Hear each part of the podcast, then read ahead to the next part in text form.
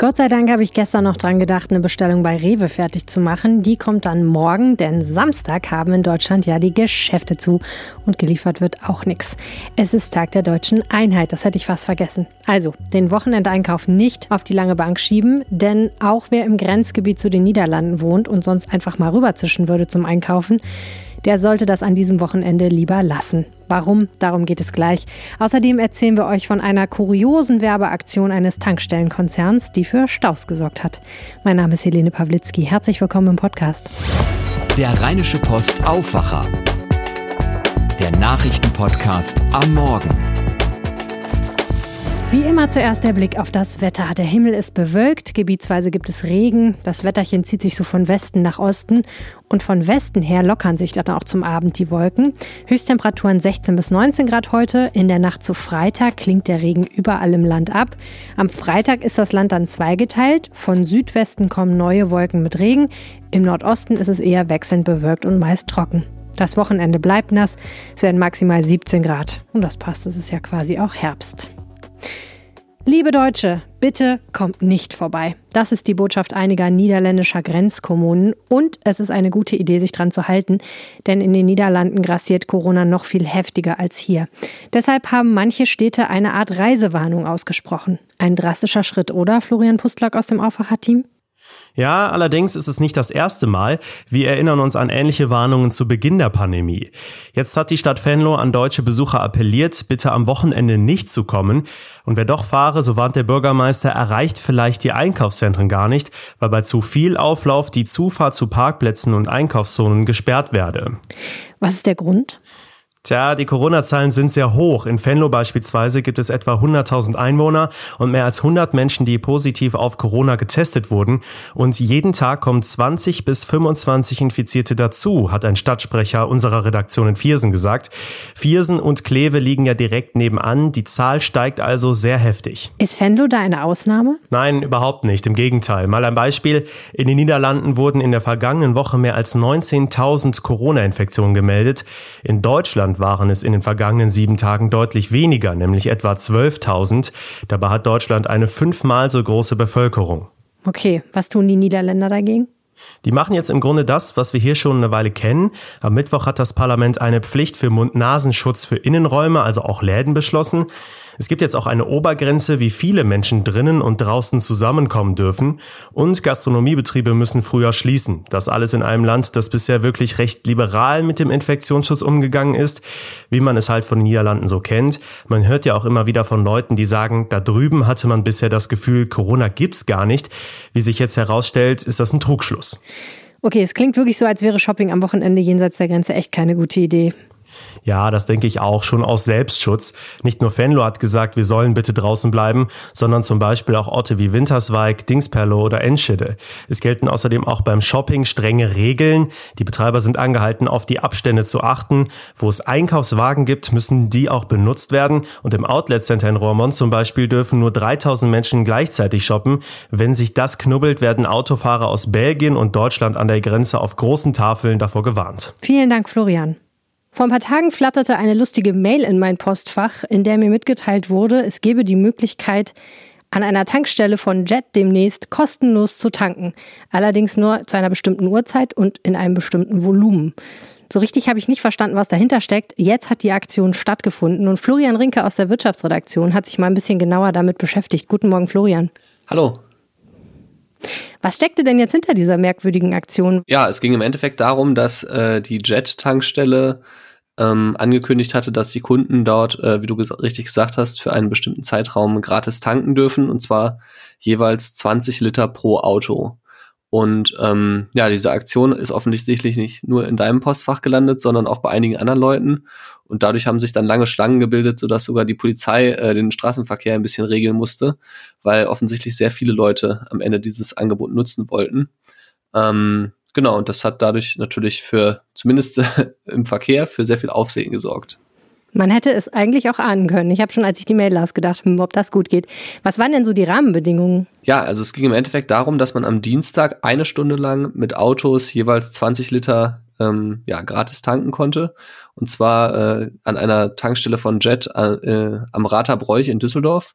und das ging um 13 Uhr los und man hatte quasi dann ja 60 Minuten Zeit, um in dieser Schlange, die sich dann gebildet hatte, möglichst weit nach vorne zu kommen, um dann auch in den Genuss von einer ja, oder einer halben Gratis-Tankfüllung zu kommen. Aber es gab kein, kein, keine Obergrenze. Die Stunde war sozusagen die Obergrenze. Die Stunde war die Obergrenze. Also es hat natürlich, klar, bei 20 äh, Litern äh, ergibt sich automatisch irgendwann eine Obergrenze, weil natürlich nicht so viele Autos betankt werden können. Jet hatte sogar Mitarbeiter abgestellt, die das dann übernommen haben, damit es auch nicht so eine äh, ja, Sauerei gibt. Und ähm, ja, in dieser Stunde konnten halt 263 Autos betankt werden. Was war denn der Grund für diese Aktion? Naja, also Jet sagt natürlich, man wolle einfach mal Danke sagen. Das ist jetzt natürlich die PR. Äh, Botschaft, die das Unternehmen da senden will. Äh, Im Endeffekt geht es natürlich darum, irgendwie äh, die Markenbekanntheit äh, weiter zu steigern, vielleicht auch mal auch Kunden irgendwie zusätzlich an die Tankstelle zu locken.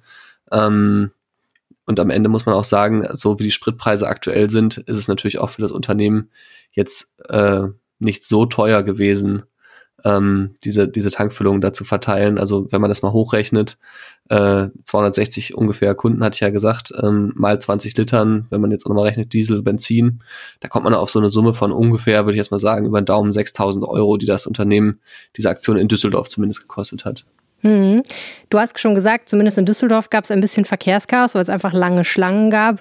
Mich hat das Ganze sofort spontan an diese Facebook-Partys erinnert, die mal vor einer Weile Furore gemacht haben, wo Leute vergessen haben, das Häkchen zu setzen, dass man nicht unendlich viele Leute einladen kann. Haben die sich das im Voraus gut überlegt? Also die haben sogar im Voraus mit den Behörden gesprochen, haben äh, sie mir gesagt. Das habe ich natürlich auch nachgefragt, weil ich meine, es ist natürlich schon irgendwie äh, wäre natürlich schon irgendwie ein bisschen kurios, wenn man sozusagen eine Werbeaktion am Ende von der, äh, von der öffentlichen äh, Hand sozusagen, also von Polizei oder Verordnungsamt, also von städtischen Kräften, Landeskräften dann äh, irgendwie regeln lassen muss. Ähm, aber da gab es wohl offensichtlich vorher Kommunikation, äh, sodass die Polizei da nicht gänzlich überrascht war. Okay, und wie schlimm war es im Endeffekt?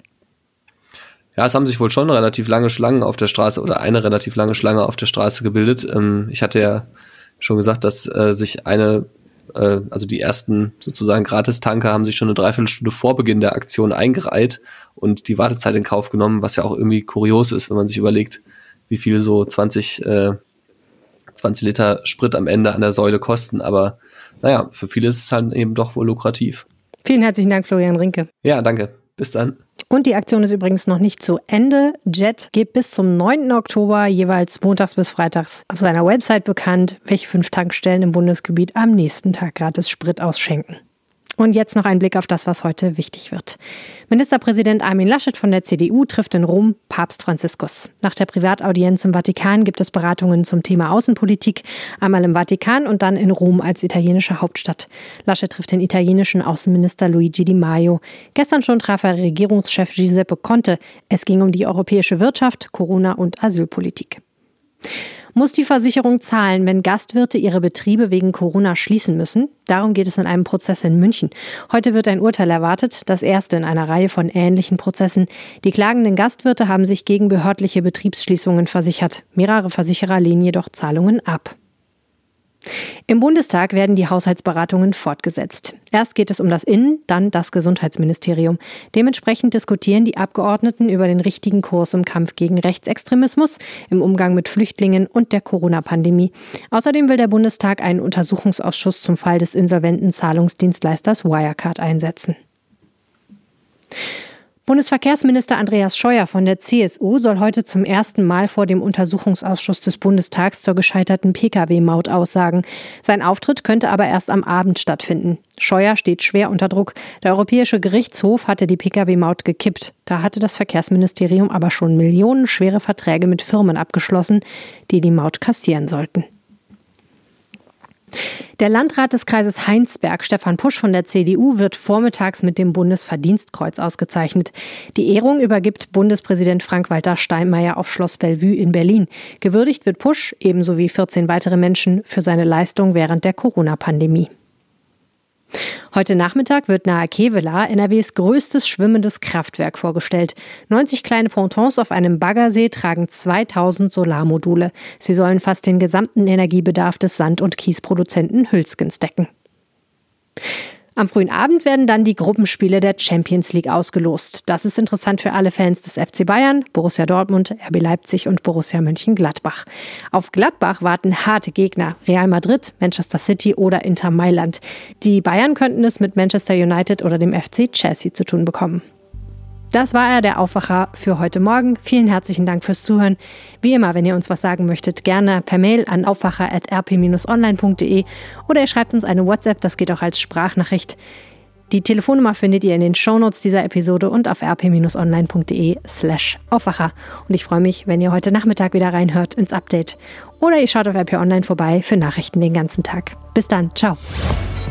Mehr bei uns im Netz www.rp-online.de